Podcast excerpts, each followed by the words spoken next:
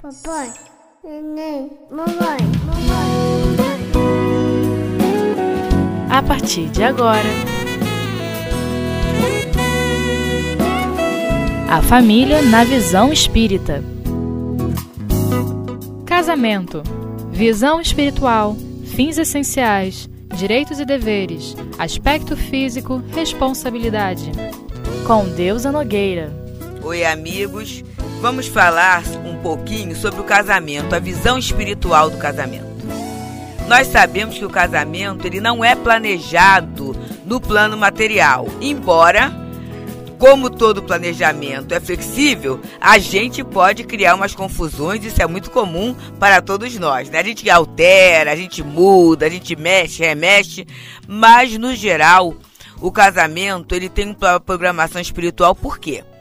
Kardec, lá em Livro dos Espíritos, na questão 132, ele diz que a finalidade da nossa existência é o progresso. E com certeza, quando se trata das leis morais, a lei de sociedade, se fala da necessidade da vida social. E o casamento, ele vai dar uma chance desta convivência mais íntima, mais ajustada, de uma convivência mais assim, em que vai exigir muito mais virtudes, muito mais competência, que é o objetivo da vida. A gente reencarnou para ser competente. E ser competente sozinho é um pouco estranho, né? Porque ele necessita do outro. Então, nesse convívio, a gente vai adquirindo competência intelectual, porque é necessário conhecer, conhecer a diferença do outro, né? Conhecer os anseios do outro e a competência moral que tem a ver com respeito. O respeito a essa singularidade. Então a gente já está vendo que o casamento ele não tem por objetivo só a procriação.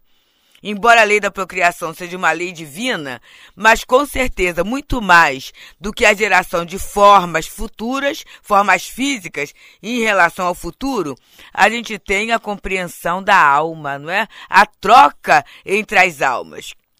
E aí a gente tem, dentro desse aspecto todo, direitos e deveres. O livro dos Espíritos nos diz que amar e ser amado é uma das necessidades fundamentais de todo ser humano. E a gente tem, naqueles que escolheram o casamento, naqueles né, que é, é, saíram da questão do celibato, a gente tem essa questão do, do dessa, desse desejo de ser amado pelo outro. E aí é que começa a questão. A gente tem o desejo de ser amado, mas e o desejo de amar? que foi a grande proposta de Jesus, quando ele diz, né? Nisto conhecereis que sois meus discípulos, se vos amardes uns aos outros, né? Amai-vos uns aos outros como eu vos amei. Então tem essa questão no casamento que muitas vezes a gente parte com várias expectativas. No século retrasado, tinha aquela questão de ser solteirão ou solteirona, e a criatura ia procurando para isso. Tínhamos uma educação extremamente repressora, então muitas das meninas, elas procuravam no casamento uma fuga da questão familiar, mas elas saíam de uma e entravam em outra. Porque com certeza se viam abraços com determinados compromissos, e naquele momento a mulher cuidava da casa, que era um compromisso muito pesado, vinham os filhos e a criatura ficava infeliz. Hoje em dia, com a liberação, o progresso, a gente vê que a questão do casamento, ela não está pautada só no relacionamento sexual, porque a gente sabe que, embora seja algo sério, mas no nosso movimento social atual, a gente vê essa liberação da atividade sexual sendo feita não necessariamente através do casamento, e a doutrina espírita, quando ela diz né, que o casamento está fundamentado na união dos sexos, a gente sabe que existem uniões responsáveis, embora fora do casamento, mas responsáveis, né? Então, a criatura, ela escolhe o seu parceiro, ela escolhe a sua parceira, e ali eles têm um compromisso de vida, embora muitas vezes não vivam juntos. Então isso já muda um tanto essa, essa ideia do casamento.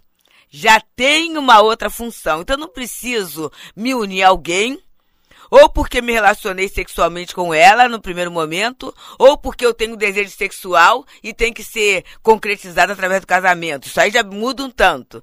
Mas no século passado, retrasado, Muitos dos nossos pais, nossos avós, nossas bisavós se viram forçadas a essa questão do casamento porque ou estavam grávidas, né?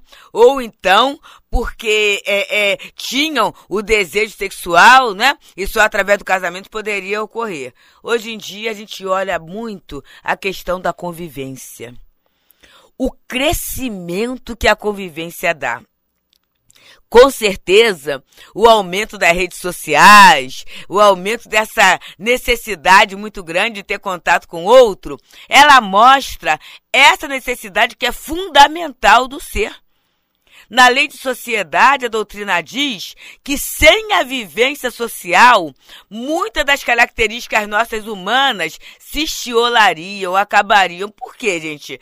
Com certeza, a linguagem, a questão do espaço, não só o espaço físico, mas o espaço emocional, o espaço cultural, nós necessitamos do outro para que isso tenha sentido em nossa vida.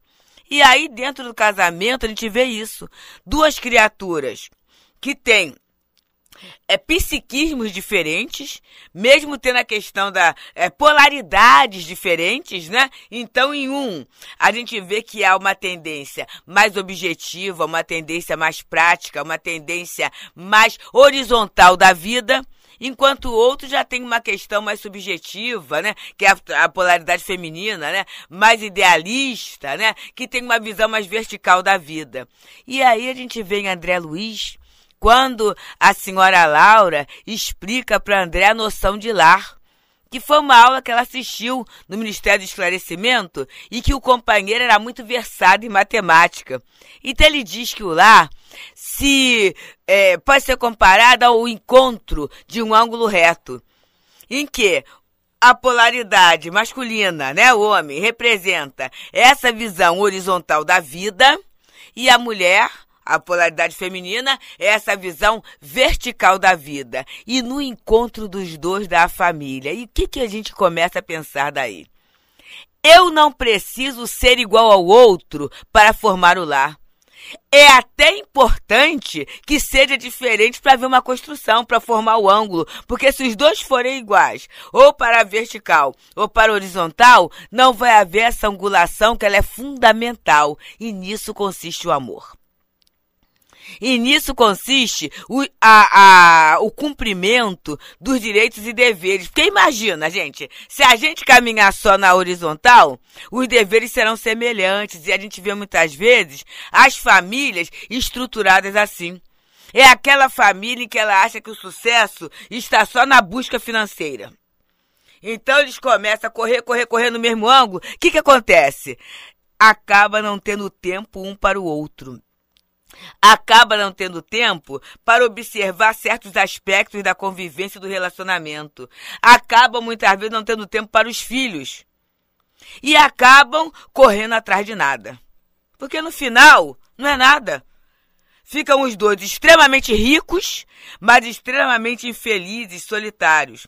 Como aquela família em que fica tudo na verticalidade. É uma outra questão também que é ideal, ideal, ideal. E nesse ponto a gente tem um livro de origem Nirlessa muito interessante. Não é um livro espírita, não. É o ator, autor de literatura brasileira, que é o Feijão e o Sonho, né? Observa. Não só feijão e não só sonho. A gente necessita dessa, dessa questão. E aí a gente tem direitos e deveres, que é o quê, gente? Onde está escrita essa lei de Deus é na consciência. Eu tenho que ver se no aspecto horizontal da vida, que é essa organização material, eu estou caminhando, eu estou precisando de ajuda, porque muitas vezes, para o horizontal caminhar, a gente necessita dessa visão vertical, que é a questão do, do, do ideal, do sonho, né? E muitas vezes até assim, da intuição que faz parte, é, é componente seríssimo da polaridade feminina.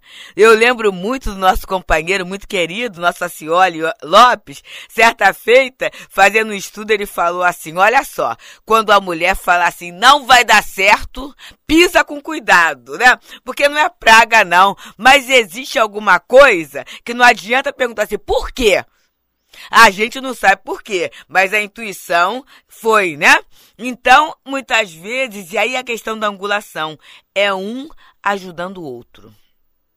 Mas tendo a liberdade de trabalhar, de conduzir o aspecto que é responsável. E nisto consiste o crescimento. Nisto consiste a lei de sociedade, consiste a troca e consiste a felicidade, que a gente muitas vezes acha que a felicidade da vida conjugal está em ter aquela belíssima casa, o belíssimo carro, ou muitas vezes até os filhos encaminhados numa direção acadêmica. A direção acadêmica ao bom emprego, tudo bem, vai dar o homem de bens. Mas o objetivo da família não é formar o homem de bens, é o homem de bem. E quem é o homem de bem? É aquele que entende a lei de justiça, amor e caridade em sua maior pureza. O que, que, é justo? Que que é, em que consiste a justiça? A justiça consiste em cada um respeitar o direito dos demais. Então, respeito a gente aprende na vida em família. Pode ser até que a escola amplie, que as outras instituições trabalhem, mas é fundamentalmente ali que a gente vai ter a noção do espaço, que a gente vai ter a noção é, é, do, do, do, do estar bom para o outro e o estar bom para mim. Em que consiste o amor? O amor consiste em fazer ao outro exatamente aquilo que eu gostaria que me fizessem. Não exatamente a ação, mas eu quero ser respeitado, eu tenho que respeitar o outro. Eu quero que meu horário seja bom, eu tenho que respeitar o horário do outro também. E em que consiste a caridade? A caridade, segundo Jesus, está lá no BIP, né? Que é muito falado. Benevolência para com todos, indulgência para com as faltas alheias e perdão das ofensas. Então a gente está vendo que na família dá para exercitar tudo isso, gente de uma forma profundíssima. E a gente, alguma companheira fala que a gente na, na família aprende a engolir sapo, e eu falo assim, a goela aguenta tanto, que a gente aprende até a engolir elefante, né? A metabolizar elefante. Por quê? A, pela necessidade de amar e ser amado, eu necessito do outro, assim como o outro necessita de mim.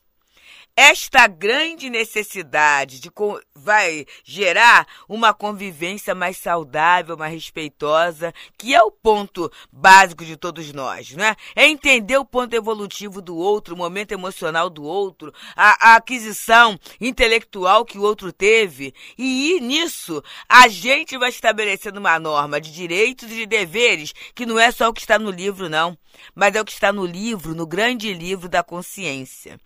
Então a gente vai se preparando para o intervalo que vamos ter agora, né, de rapidinho e voltaremos já já para continuar a nossa conversa sobre essa visão espiritual do casamento.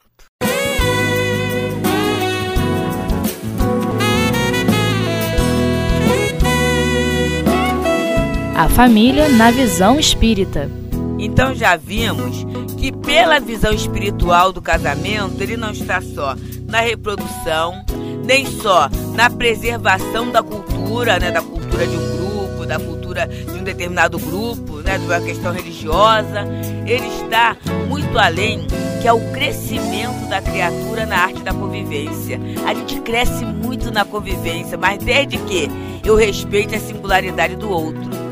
Porque quase sempre no namoro, já foi conversado isso, a gente tem um sonho de que o outro seja do nosso jeito, só que o outro também tem esse sonho. E a gente culpa alguém, ah, fulano é assim, é por causa da mãe. Não tem outra figura, é a mãe, sempre a mãe. É por causa da mãe que é assim. Mas quando a gente estiver morando junto, a coisa vai mudar. A gente não vai mudar tanto, não. Principalmente se o nosso desejo for violentar o livre-arbítrio do outro. Aí não vai haver mudança. Mas se a gente vai se respeitando, a gente vai aproveitando aquilo que Jesus falou no episódio de Marta e Maria. A gente vai aproveitar a melhor parte do outro, porque tem uma parte que nos encantou em algum momento. E é essa parte que é a melhor, que a gente vai poder absorver, aprender como se faz e vai oferecer para o outro também a melhor parte, que é aquilo que a gente faz. E aí a gente tem compromisso na vida material, não só no relacionamento conjugal, e Emmanuel fala, porque muitas vezes entre nós religiosos acontece isso. A gente casa, tem todo aquele furor, né, toda aquela atração sexual do primeiro momento. Mas aí depois a gente vai colocando até esse desinteresse conjugal em função da religião. E Emmanuel diz que Observa só, há um compromisso conjugal. O compromisso conjugal ele tem a ver com a questão sexual e com os cuidados da vida a dois. E Emmanuel diz que quando um rompe esse, no livro Vida e Sexo, é um livro interessante de Emmanuel, através de Chico Xavier, que ele fala não só do casamento, mas das questões sexuais que envolvem a nós. E ele diz que os nossos maiores conflitos são nessa área. Então ele diz que se um rompe o compromisso, a gente vai ser responsável pelos desvios do outro. Isso é muito sério, né? Porque vamos pensar só, contrato é igual sociedade. Então a gente pensa em criar uma firma. Por menor que seja e por mais informal que seja, porque a gente às vezes pensa na formalidade. Mas vamos lá. Eu decido fazer um determinado docinho e combino com alguém e vai ser, vamos ser sócios. Olha só, eu faço a massa, você enrola e você, a gente combina lá. E a partir daí, há uma expectativa minha de sobrevivência através daquela questão e do outro também. Aí de repente você assim, sabe uma coisa agora? É porque eu vou ter que ficar lendo, estudando aí, à tarde eu não vou fazer mais não mas eu não combino com o outro. O que, que vai gerar, gente? Vai gerar um prejuízo muito grande, porque a criatura muitas vezes até se comprometeu contando com aquele, com o sucesso daquele contrato. Então nós temos que ter muito cuidado, porque é um contrato conjugal que vai além do papel assinado vai além da formalidade, mas é o respeito que a gente tem que ter ao outro e o cuidado com o outro. Há pouco tempo atrás, naquela música Sozinho, que foi um sucesso, Caetano Veloso fala, né? Quando a gente gosta, é claro que a gente cuida. Então, o cuidado é nisso, né? É o respeito aos compromissos, né? Se eu sou mulher e o meu compromisso está num cuidado da casa também ainda, né? Porque a gente sabe que quase sempre a jornada é tripla e a dificuldade do trabalhador doméstico é cada vez maior, então, ah, mas eu não gosto de fazer. Mas a gente sabe que há, que há movimentos agora que facilitam muito. Temos os congelados, né? temos determinadas firmas de limpeza. No outro dia eu vi até no jornal, ainda não experimentei, mas é interessante que eles vêm em duas horas ou três horas, eles dão um jeito ali na casa. Por quê? É o ambiente que a gente está vivendo. Então, assim, uma, uma, um certo asseio uma certa ordem. Isso vai fazer com que as pessoas que estão ali se sintam bem. É um compromisso. Ah, mas aí lá em casa, e a gente está vendo muitos casais assim, em que há uma troca, né? Às vezes a mulher tem uma facilidade maior em conseguir deslanchar na vida profissional e o homem tem uma dificuldade eh, menor. Então, muitas vezes há uma troca em termos de cuidados, em termos de tudo isso. Então, se é a minha troca, eu não estou fazendo nenhum favor. Ou muitas vezes há, como na nossa casa, na minha, pessoalmente, há um compartilhamento. Então, um lava uma coisa, outro lava outro, né? Aí, como ele não tem a habilidade culinária, então, sou eu fazendo no caso a questão culinária, mas aí já dá para limpar, para fazer uma coisa, então a gente faz o compartilhamento para quê, gente? Para se ter tempo de convivência. Então, há compromissos materiais, o cuidado com o filho, o estudar junto com o filho, né? As questões escolares, a questão da evangelização. Isso é um compromisso muito grande, porque se eu escolho a melhor escola para o meu filho, como é que eu posso querer que meu filho seja um homem de bem sem apresentar Jesus para ele? Então, o compromisso da casa espírita também é alguma coisa interessante. Eu estou falando aqui nós que somos espíritas. A gente sabe que a, o canal chega para quem não é espírita, mas o compromisso religioso é algo fundamental na criatura, porque a gente vai trabalhar grandes valores valores de vida eterna, não é? O culto do evangelho no lar é algo fundamental, meus amigos. A gente tem o compromisso para aquele dia, para aquela hora certa, né? Ah, mas aí a minha vida é muito enrolada. Mas a gente cria o compromisso, é muito interessante. Eu tenho um fato ocorrido na, na minha vida, na minha casa. Naquele momento, o meu filho, ainda novinho, 7, 8 anos, né? Sempre fez parte do culto do evangelho no lar. E aí, como a, a alfabetização estava caminhando, para ele era dado uma quadrinha, um texto menor para ler. Naquele dia eu estava em São Paulo e o meu marido estava no Rio. E a gente combinou, né? Mesmo longe, o, a gente vai pensar na hora do culto. Eu combinei com ele mas ele pega um desengarrafamento no centro da cidade muito grande e não dá tempo dele chegar, mas ele pensa no culto, eu também. E aí ele chegando, o Gustavo fala assim: olha só, deu a hora, eu fiz o culto a fim do meu jeito, né? Lembrei lá de Jesus e tudo, fiz a prece, botei as águas para todo mundo. Então observa o que é o hábito.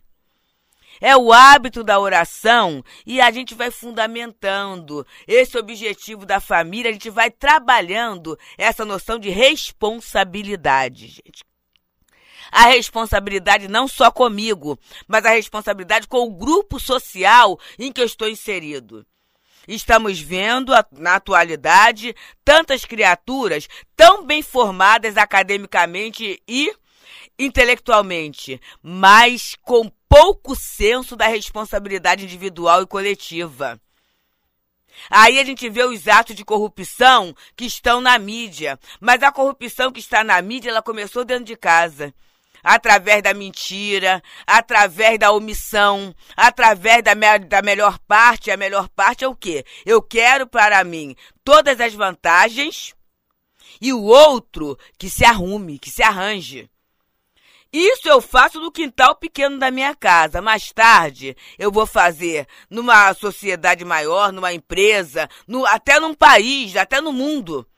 Então, essa ausência de responsabilidade individual, ela pode ser corrigida com cuidado na família. Cada um tem uma parcela. Se cada um cumprir a sua parte, viveremos em paz e sobrará até mais tempo para eu fazer aquilo que às vezes está até fora do script, mas vai sobrar tempo para o lazer, para a convivência ou para fazer do meu tempo aquilo que eu quero.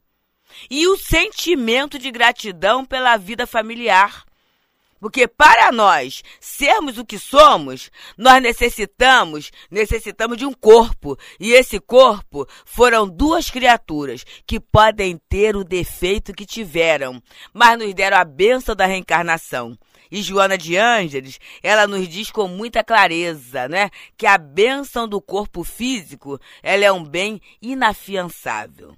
Então a gente vai assim, é, fechando, né, com Maria Dolores, quando ela diz numa poesia muito boa sobre afeições, a gente pode meditar, quando ela diz assim: Se pretendes é afeições o nome dela, da poesia. Se pretendes encontrar a bênção do amor na vida, não prendas, alma querida, o coração de ninguém. O amor é assim como um rio, que tanta grandeza encerra. Ele, o irmão, a irmã, a terra, unidos fazendo bem. Se o leito prendesse o rio, eis o pântano perfeito. Se o rio largasse o leito, eis o deserto a reinar. Mas se um apoia o outro, trabalhando livremente, formam a grande corrente que desemboca no mar. Nesta linha, as afeições, sobre o respeito profundo que devemos dar no mundo aos que amamos, teus e meus, é sempre o amor sem mudança, em sublime primavera. É luz divina que espera, mas luzes do amor de Deus. Então essa visão de Maria Dolores, ela é perfeita. O leito tem um papel, o rio tem outro papel, mas o rio depende do leito E o leito, para ser leito, depende do rio. Mas cada um vai cumprindo seu papel para desaguar nesse mar. E que mar é esse? É o mar do progresso, é o mar da perfeição, é o mar da compreensão da lei de Deus no exercício da convivência. Na verdade, esse mar é a consciência límpida de cada um fazer a parte que lhe toca na obra da criação. É essa consciência perfeita em que, além de nós nos melhorarmos pessoalmente, falando dos espíritos, nós contribuirmos para a melhoria das instituições. E o lar é uma instituição que precisa a cada momento ser melhorado, porque o lar com Jesus, ele vai ser diferente daquele lar que não tem nenhum compromisso. Porque o lar que não tem nenhum compromisso, ele é a sua casa é muitas vezes uma conjugação de interesses, né? Que cada um quer tirar a maior parte para aproveitar isso aqui, né? Para eu viver no bem bom. Quando, na verdade, viver no bem bom com Jesus é servir. Viver no, no bem bom é ser melhor, não é? Viver no bem bom é valorizar o outro. É ter no outro é, um elemento importante para a construção da minha essência e do meu progresso. Então, meus amigos, que a gente possa aproveitar muito essa vida e família. E possamos pensar o que uma companheira uma vez falou para mim e ficou no meu coração. A família que eu tenho hoje é a melhor família que Jesus pôde entregar para o meu coração. Então, que a gente possa abençoar a oportunidade da vida em família. Que a gente possa abençoar os parceiros, os filhos, os parentes que chegaram até ali. E com certeza, se eu abençoar a vida, se eu abençoar a família, a vida vai me abençoar e a família vai me abençoar também. Que Jesus, esse grande mestre, esse amigo maior, abençoe a cada um de nós.